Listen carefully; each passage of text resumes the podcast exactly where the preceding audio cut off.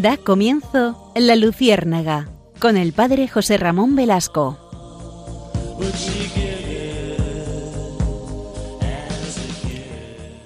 Corría el año de 1835. Nos encontramos en España, en la regencia de María Cristina. Saben ustedes que esa regencia aconteció del año 1833 a 1840.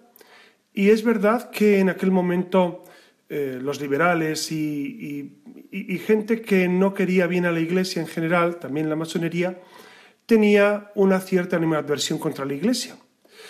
En 1834, el ministro Martínez de la Rosa ordenó el cierre de los conventos en los que algún fraile se hubiera pasado a los carlistas. O sea, ustedes, si no son de España, ustedes saben que los carlistas eran la facción que defendía, eh, que debía gobernar el rey Carlos en de Fernando y que se alinearon, eh, pues, con la, digamos, con, la, con los católicos, etcétera, etcétera hubieran colaborado, decía el ministro Martínez de la Rosa, los que hubieran colaborado de alguna forma con los carlistas también deberían ser expulsados.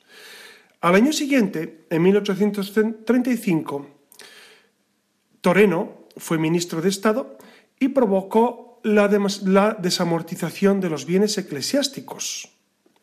Recordamos que por desamortización se entiende el que el Estado, por medio de leyes, Primero se incautaba simple y llanamente, sin pago de justiprecio, es decir, no había dinero en compensación, y, luego se ponía en el mercado, mediante subastas, los bienes amortizados, es decir, todos los activos de la, que eran propiedad de la Iglesia, que no podían ser enajenados ni fraccionados. Esto fue la famosa desamortización, que después el famoso masón Álvarez de Mendizábal, Juan Álvarez de Mendizábal, la llevó al último extremo. Es decir, Mendizábal provocó que se desamortizaran todos los bienes de la Iglesia. Es decir, en la ley proponía que todos los conventos que tuvieran, eh, que estuvieran por un habitados por menos de 12, de frailes fueran desamortizados, expulsados, etcétera, etcétera. Y que las tierras de los demás pues, fueran puestas en venta. Esto provocó que en, España, bueno, no solamente fue en España la desamortización, eh, se realizó en varios países. Esta desamortización suponía que se quitaba los bienes de la Iglesia, pero fíjense que, que mm, en el fondo, aunque la idea era repartirlos a los más pobres. Siempre el tema de los pobres ha estado latente en contra de la Iglesia, curiosamente. Eh, supuestamente era para quitárselo a la Iglesia y dárselo a los pobres. Luego al final no fue para los pobres. Ustedes saben que finalmente esos bienes fueron a, parar pues a gente que tenía dinero para comprarlos, que eran habitualmente terratenientes, terratenientes.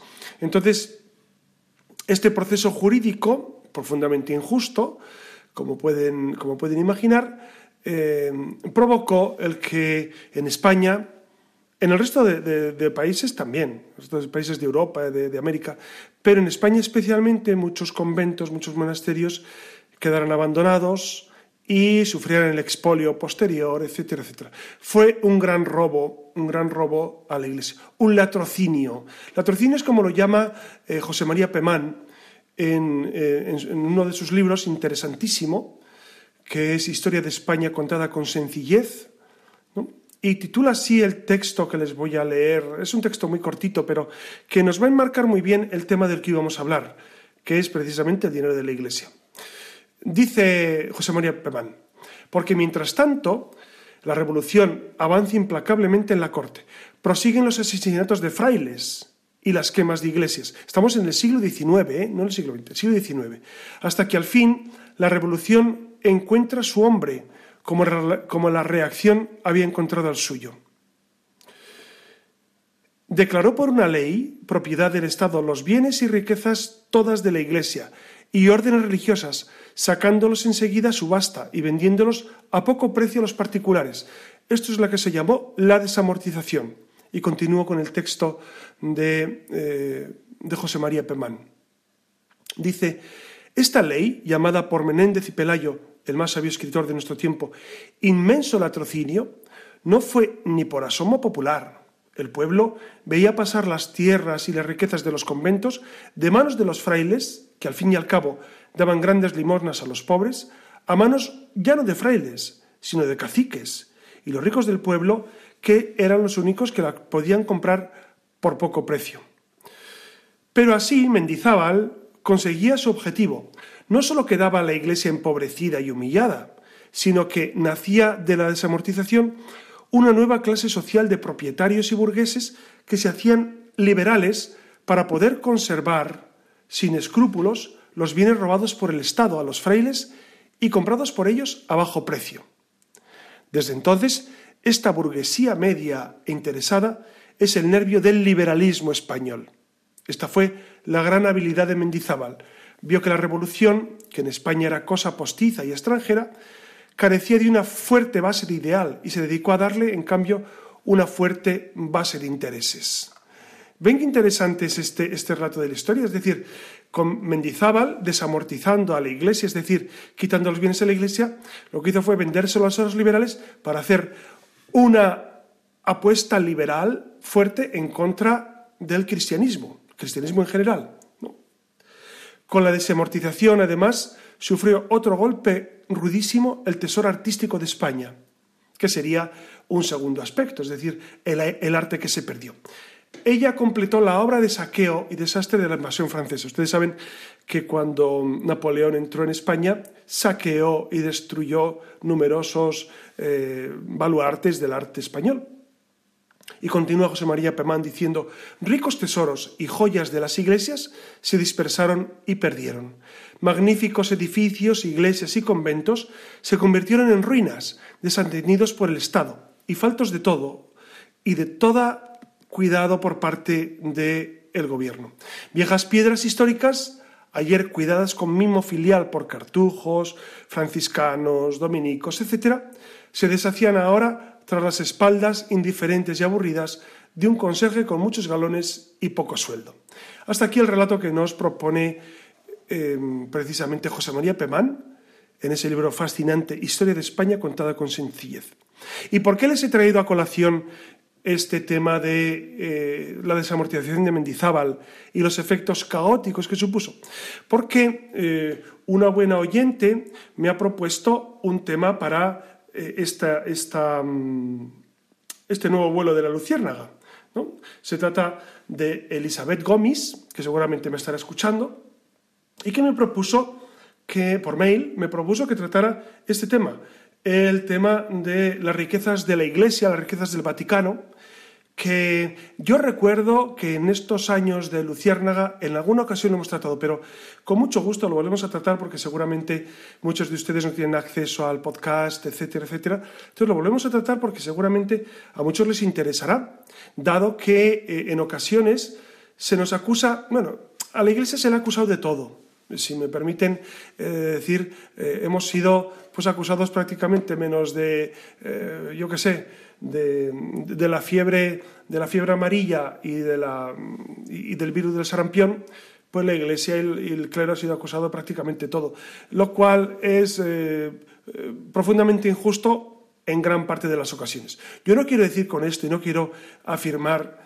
que, los eclesiásticos, no la Iglesia, porque hablar de la Iglesia, la, Iglesia es santa, es la esposa de Cristo, pero hablar de los eclesiásticos es verdad que durante 21 siglos pues ha podido haber momentos de gran, eh, digamos, despiste, vamos a dejarlo así, despiste por parte de algunos eclesiásticos que no han sabido vivir conforme o responder a los, la santidad que Dios nos proponía. Esto ha ocurrido, ocurre y ocurrirá, porque la Iglesia es santa en su fundador, santa precisamente eh, en esos sacramentos que custodia y administra, pero pecadora en tantas ocasiones en, papas, obispos, sacerdotes, fieles, comunes. Eh, el pecado va, con, va en nuestra vida. Por eso Cristo, que es tan misericordioso y tan sabio, nos propuso la confesión, porque sabía que en nuestra querida Iglesia habría siempre pecado. Eh, en cuanto al tema de la economía de los bienes del Vaticano, ¿hay pecado? Pues seguramente también.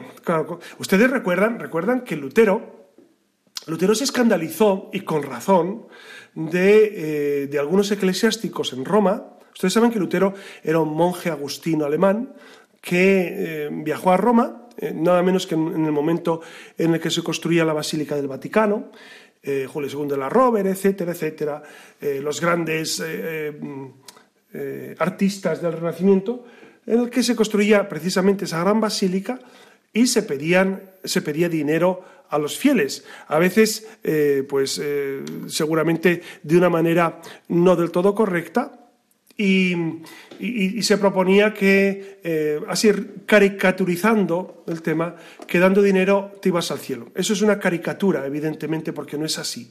No es así. ¿no? Ya hemos hablado de las indulgencias y cómo el, amor que ponemos en nuestro sacrificio, evidentemente, que redime, eh, perdón, eh, nos, ayuda, nos ayuda a cubrir esa pena temporal de nuestros pecados. Pero, pero es verdad que en ese momento eh, Lutero pues observó una iglesia que en algún caso podría estar eh, corrompida por el dinero. Actualmente, ¿cómo se vive esto? Porque es el tema, ¿no? No es tanto qué ocurrió en la historia, que es interesantísimo, porque la historia de la iglesia es una historia de mucha santidad y mucho pecado. Efectivamente, no vamos a negar que en nuestra historia eclesial ha habido también pecado. Pero nos interesa ver cómo está ahora eh, este tema de, los dineros, de, en qué invierte la Iglesia, todo lo que tiene. Mucha gente que va a Roma ve eh, pues el Vaticano, pues nada menos que la Capilla Sistina, los museos, etcétera, las grandes iglesias de Roma, que son una preciosidad, el, barroco, el renacimiento, etcétera, etcétera. Bueno, eh, la gran pregunta es, eh, ¿eso de quién es propiedad? Porque sería la pregunta que nos podríamos hacer. Toda esa riqueza que está allí en Roma, ¿quién es el propietario? Porque aquí no se trata de, las cosas ricas que existen, sino quién las posee. ¿Y quién posee todo eso? ¿El Papa? El Papa Francisco, que llegó de Argentina y está unos años en el Vaticano y como todos nosotros pues morirá de los cardenales, que les pasará lo mismo, de los obispos, de los fieles.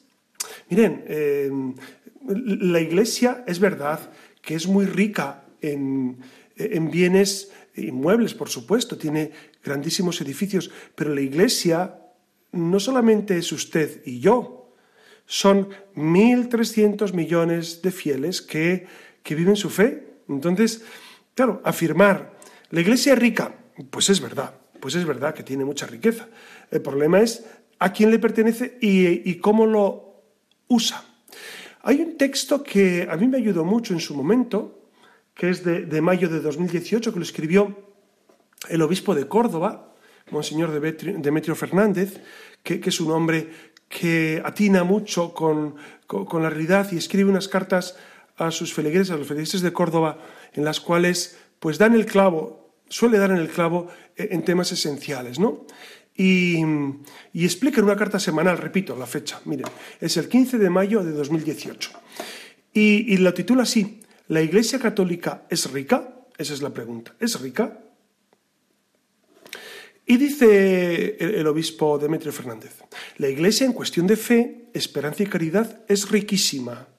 Claro, efectivamente lleva en su seno el tesoro más grande, que es Jesucristo, Redentor del hombre, la Eucaristía, los sacramentos, la palabra de Dios, el testimonio de sus mejores hijos, etc. Efectivamente, eh, la Iglesia es riquísima en gracia de Dios, es la institución más rica y más poderosa. Y más poderosa. A nivel moral y espiritual es la más poderosa, por supuesto. Porque nadie puede ofrecer la gracia de Dios, puede administrar la gracia de Dios, si no es la Iglesia católica. Esto, fíjense, algunos estarán escuchando y dirán, bueno, esto no es para tanto. Bueno, no se preocupe, usted cuando se vaya al cielo, si es que va, se dará cuenta de, lo rica que es la Iglesia Católica, de, lo fascinante que es eh, vivir esa, esa comunión con la Iglesia. Eh, este domingo hemos celebrado el bautismo del Señor, que era casi una fiesta fascinante para recordar nuestro propio... ¿Ustedes saben usted sabe la cantidad de gracias que hemos recibido a través del bautismo? los dones que Dios nos ha hecho. Nos ha perdonado el pecado original, que era un pecado monstruoso que nos apartaba de Dios absolutamente. Nos devuelve la vida de la gracia, que es la, inhabitación de la Trinidad. Nos hace hijos de Dios, nada menos que hijos de Dios. Hijos de Dios con mismos derechos de Jesucristo, heredad del reino. Nos hace además miembros de la Iglesia.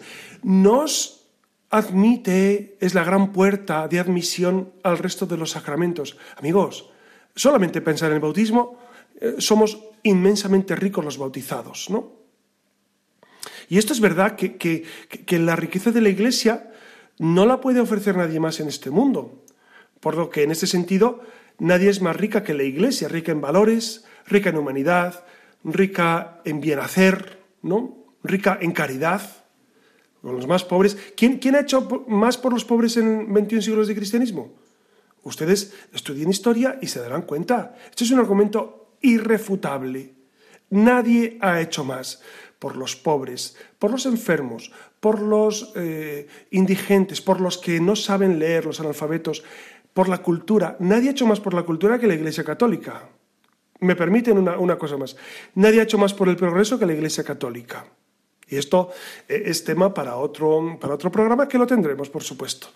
Como, la Iglesia Católica ha sido la que más ha afianzado las libertades en nuestro mundo, la que más ha hecho por el progreso. Miren, eh, hoy en día, eh, como hablar es gratis, todo el mundo dice, dice auténticas barbaridades en los medios. Y, vemos como gente, gente contraria a la Iglesia dice barbaridades sobre la Iglesia, pero, pero um, ustedes háganme caso. amen a la Iglesia porque están han apostado al ganador, al caballo ganador, que es la Iglesia, por supuesto. Porque la Iglesia es rica en caridad con los pobres, a quienes atiende, rica en misioneros. Claro, cuando observamos las misiones de la Iglesia, ¿quiénes son los que se van al corazón de África a dar su vida por los más necesitados? A morir por ellos. Misioneros, misioneros cristianos, rica en voluntarios que ofrecen gratis su tiempo, Además, la Iglesia también es rica en patrimonio cultural, por supuesto. En España, el 80% del patrimonio, el 80% es propiedad de la Iglesia Católica, que lo posee por legado histórico y lo emplea para el culto y para el disfrute cultural de todos en preciosas exposiciones. Es decir, por supuesto que hay una riqueza. Pero si no hubiese sido por la Iglesia, ¿quién hubiese cuidado de eso? Mendizábal, con su desamortización. Eh, el Frente Popular, que en la Guerra Civil quemó centenares de iglesias y conventos. Centenares de iglesias y conventos se perdieron. Imágenes valiosísimas. Eh, objetos que los feligreses habían costeado con mucho sacrificio. Repito, repito porque este es el argumento fundamental. Eh, esos objetos, esos templos, esos retablos no son del párroco. El párroco está allí unos años y se va. No son del obispo de la diócesis, porque el obispo está unos años y se muere o se va a otra diócesis. Son de la iglesia. ¿Y quién es la iglesia? Usted. Usted es la iglesia. Usted que va a su templo, usted que paga por el mantenimiento, usted que ayuda con la limpieza, usted que, que sostiene eh, pues, al clero y a todas las actividades, usted, usted es el propietario. Y usted con toda la iglesia. Por lo tanto, eh, eso del dinero de la iglesia es tan subjetivo ¿no? y, tan, y tan extraño de, pues, de contabilizar. ¿no? Y es verdad que, continúa el obispo Demetrio, dice, la riqueza material en ocasiones supone un gasto mayor que el ingreso que genera. Miren, últimamente eh, me sorprende algunas personas que dicen, oye, es que nos cobran por entrar a una catedral. Les voy a poner el caso de Burgos. La catedral de Burgos. Yo la conocí en los años 70, eh, negra, cerrada, oscura, eh, prácticamente intransitable en muchas capillas porque se estaban, estaba cayendo el techo. Hubo un gran esfuerzo, creo que fue ya en los años 90, cuando el, gobierno del país y, la comunidad autónoma y el cabildo de las catedrales pues eh, se propusieron arreglar las catedrales. ¿no? En concreto, les hablo de la de Burgos, que la conozco muy bien. ¿Qué ocurrió? Pues que se hubo una inversión eh, fabulosa de dinero y está fascinantemente restaurada ahora. ¿Qué pasa? Pues que el cabildo de la catedral, ¿el cabildo quiénes son? no, es el obispo, porque el obispo que estaba ya no está. Es, el cabildo son los feligreses, eh, los feligreses de Burgos que, quieren a su catedral. Y claro, hay que costear la obra por la cual se pidió un préstamo. ¿Y quién la va a pagar? ¿Quién paga eso? Pues tendremos que pagarla entre todos. Entonces, ¿se cobra la entrada a las catedrales? Por supuesto, por supuesto. No se cobra por rezar. La gente, y a veces incluso los católicos nos equivocamos en esto, no se cobra por rezar. Porque fíjense, hasta en esos detalles, eh, los cabildos de la catedral o los obispados tienen el, detalle de poner una capilla absolutamente libre para entrar y rezar. No, se cobra por contemplar una obra que, ha costado muchísimo dinero y que alguien tiene que pagar. Y tenemos que pagarlo entre todos.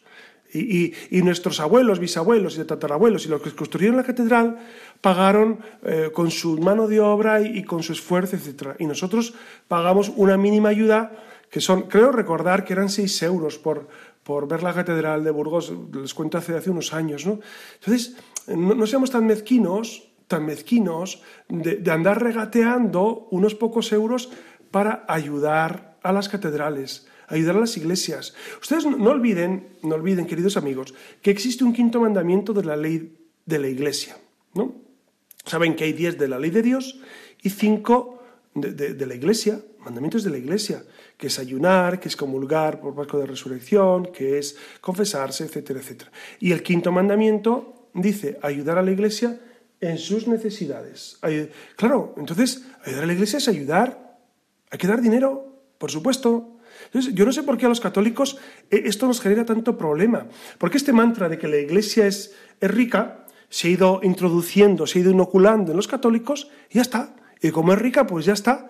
Pero vamos a ver, vamos a sentarnos un momento y vamos a repensar bien eh, a dónde va nuestro dinero.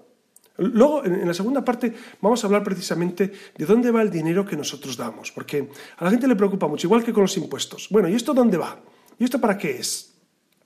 Pues es verdad que, es necesario ser muy claros. Y en eso la Iglesia yo creo que es una institución que con mucha claridad, con mucha claridad, em, precisamente propone, propone y expone a qué dedica el dinero. Yo creo que en esto la Iglesia es nítida, ¿no? Por eso, por eso em, si les parece, vamos a tener un momento, un momento de, de descanso musical, vamos a escuchar una canción de Tessé que es oh, oh, pobreza, fuente de riqueza. Seguramente muchos la conocerán, es, muy breve, pero que nos va a ayudar a, introducirnos y a seguir meditando sobre este tema de cómo em, precisamente el dinero de, la Iglesia, el dinero del Vaticano, es empleado precisamente para las cuestiones que la Iglesia propone con bastante, con bastante sentido común. Escuchamos el tema y después continuamos.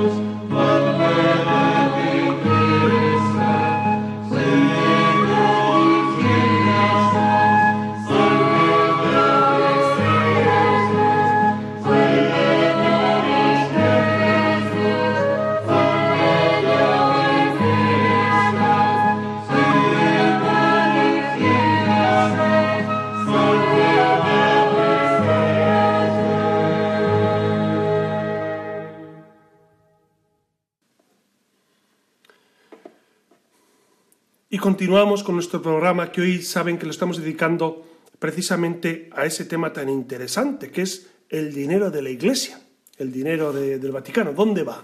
¿Dónde va ese dinero? ¿Qué hacen con él?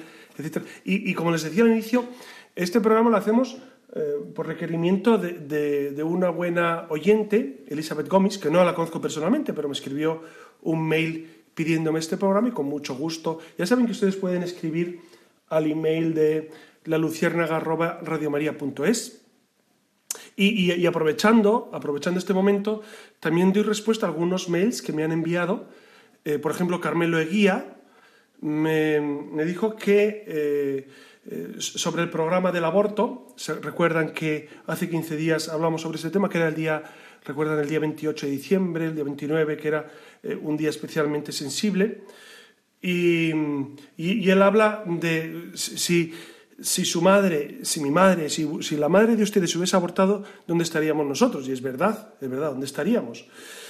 O, otra buena oyente, Remedios Saiz, que precisamente eh, me hace reflexionar sobre el dinero, el dinero que genera el aborto. Es verdad que los fetos se venden a muy alto precio y que hay una industria en torno a ellos, una industria incluso cosmética en torno al tema del aborto. El tema del aborto es un negocio, ¿eh? Es un negocio, eh, es un negocio macabro, lúgubre, demoníaco, pero negocio. Y, otro mail que, mm, que me pone Victoria, precisamente me dice, acabo de escuchar su programa sobre el aborto y le felicito. Hablar claro y directo sobre el tema en algún medio como lo acaba de hacer usted es beneficioso. Muchas gracias, etc. Bueno, pues es verdad que, a veces escuchan eh, pocas voces claras. Yo creo que la Iglesia es muy clara en esto, ¿no? La Iglesia, el tema de aborto es muy clara.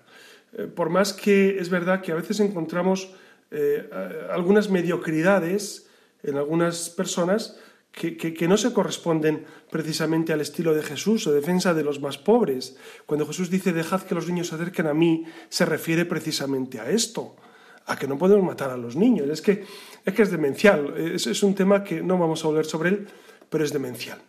Si les parece, después de este, de este pequeño receso, volvemos a nuestro tema, que es el de, el de las riquezas de la Iglesia, y, volvemos con el obispo Demetrio Fernández, que en su carta insiste precisamente en que em, a la hora de ayudar tenemos que ser muy generosos, porque dice él, eh, tenemos dinero para el teatro, para el cine y para los toros, pero no hay para restaurar una ermita, un templo emblemático del pueblo.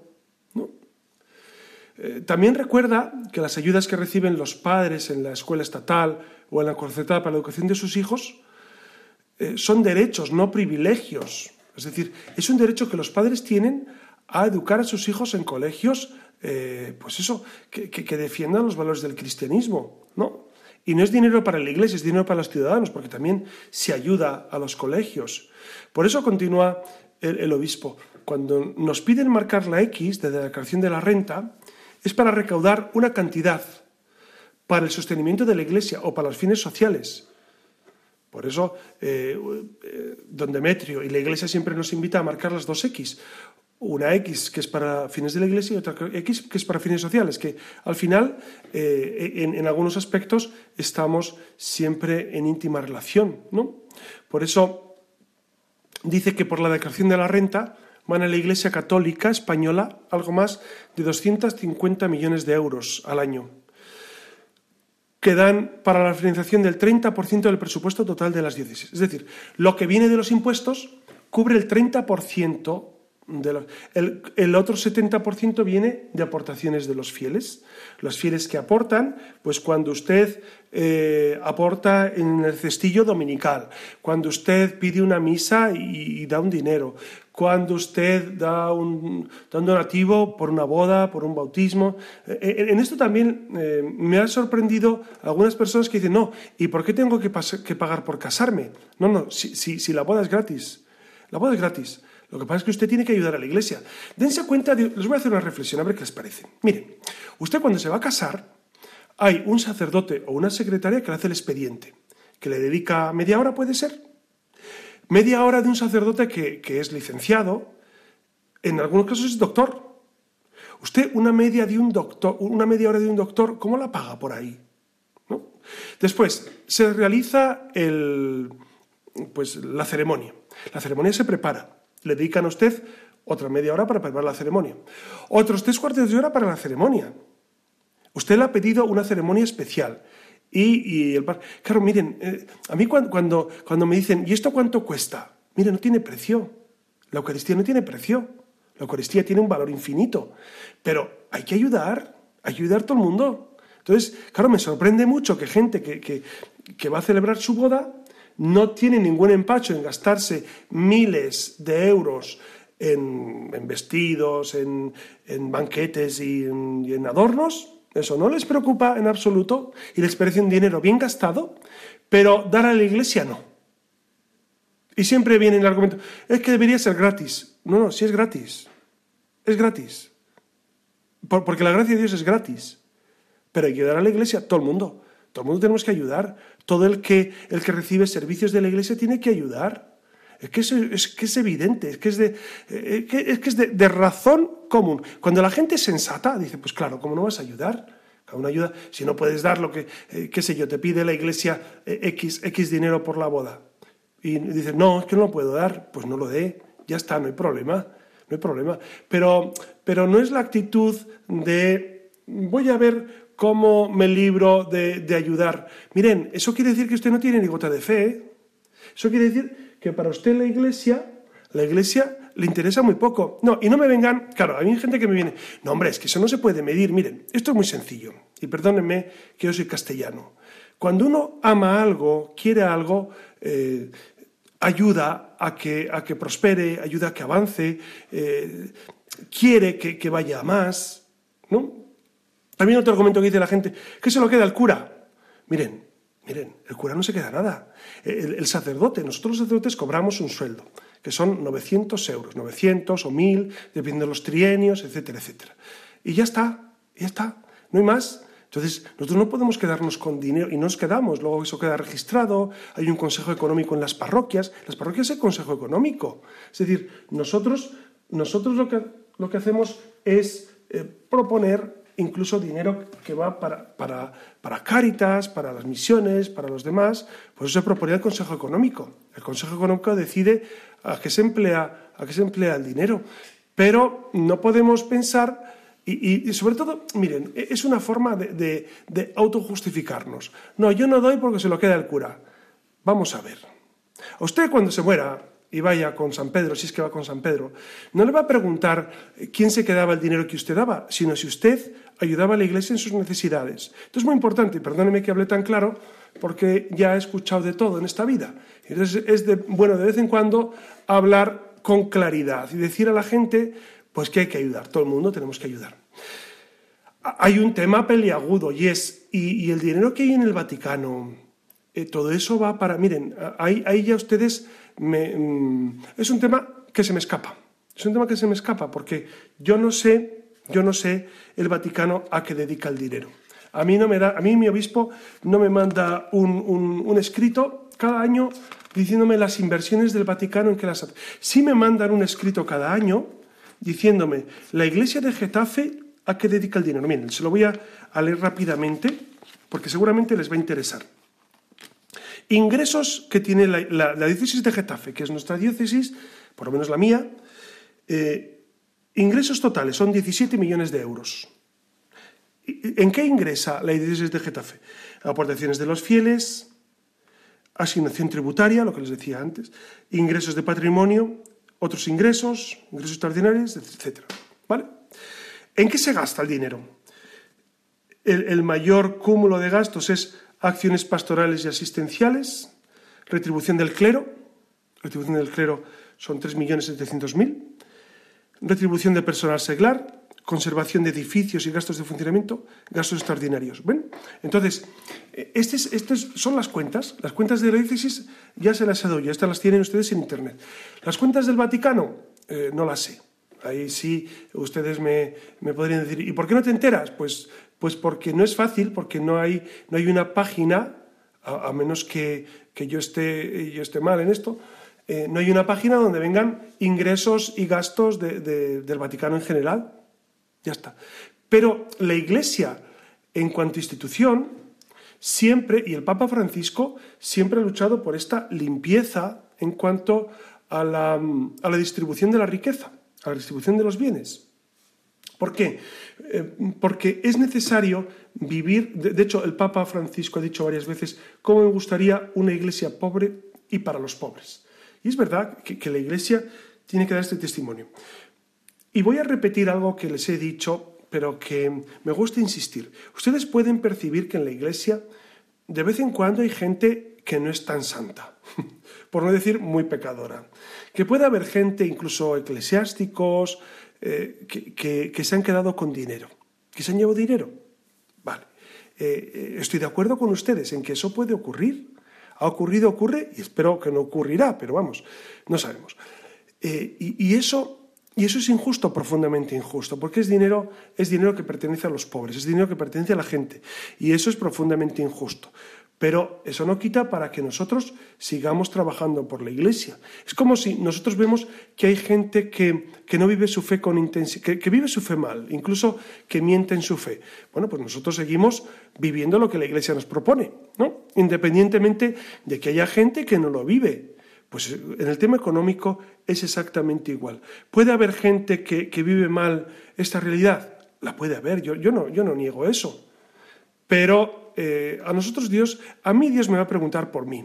¿Cómo he vivido yo el tema económico? ¿Cómo he vivido en pobreza? Si he sido generoso con los pobres, con la iglesia, con los demás, etcétera, etcétera. Esa es la realidad. Lo demás es un poco, pues, eh, tirar balones fuera y pensar y justificarme. Es decir, como, como el Vaticano anda, eh, no sabemos a qué dedica el dinero, de hecho ha habido un escándalo últimamente, que todavía se está juzgando al cardenal Bechu que un, escándalo de una venta de unos, de unos pisos importantísimos en, en, Londres, ¿no? Y que hay un dinero ahí que no se sabe dónde va a parar. Y entonces eh, eh, es, un problema muy serio, es un problema muy serio porque, porque es dinero del óvulo de San Pedro. El óvulo sabe que es eh, precisamente esa ayuda que todas las diócesis ofrecen al Vaticano. Porque claro, el Vaticano es una estructura que necesita eh, pues, recursos para mantener, sobre todo el personal, necesita recursos, y también para mantener el patrimonio de la Iglesia, que es plurisecular, entonces necesita unos recursos. Eh, ha habido escándalo mm, por el caso del cardenal Bechu, que está, que está subjudice, es decir, no sabemos realmente lo que ha pasado y no, y no sé quién para valorar esto. Es verdad, es verdad que, esto ha ocurrido en la historia de la Iglesia y sigue ocurriendo. Eh, recuerden ustedes eh, el famoso caso de Monseñor Paul Marcinkus, que fue mm, también un caso muy sonado en tiempos de Juan Pablo II, de, Calvi, el banquero, etcétera, etcétera, que eh, son temas muy delicados que a mí me superan. Les soy sincero, yo no conozco la realidad porque al final eh, no, hay, no, hay, una, una fuente, una fuente eh, directa del Vaticano para explicar esto.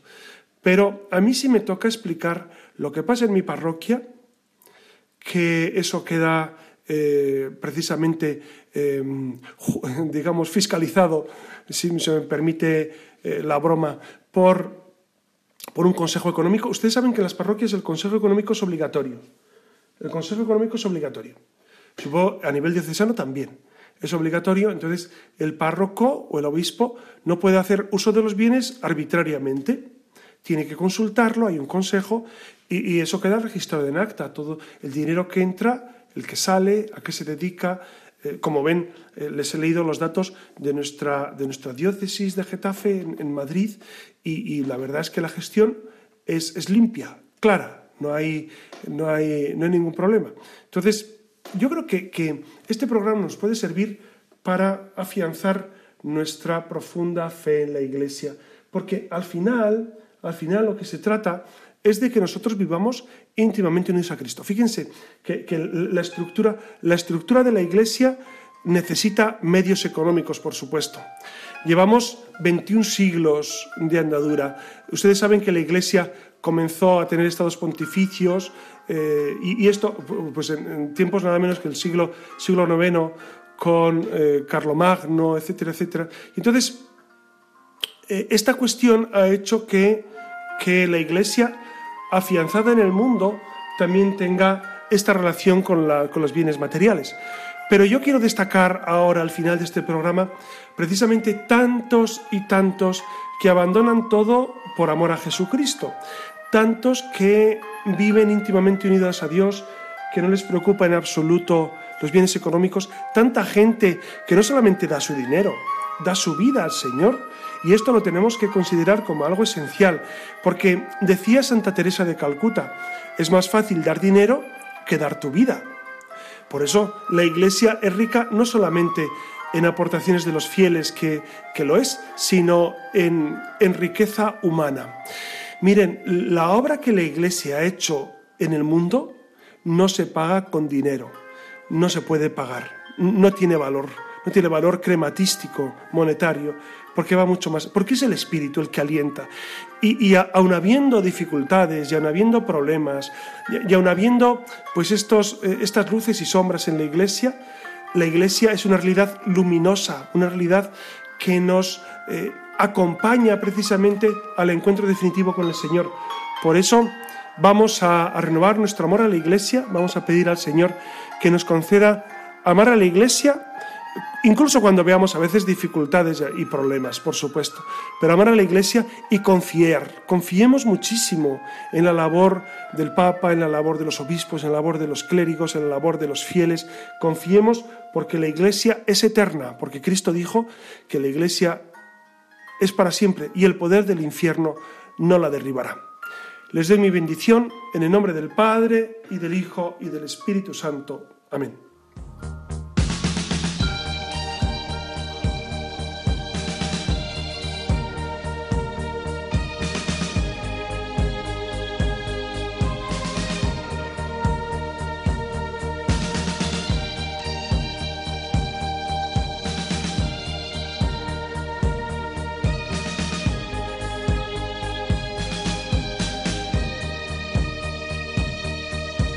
Han escuchado en Radio María La Luciérnaga con el padre José Ramón Velasco.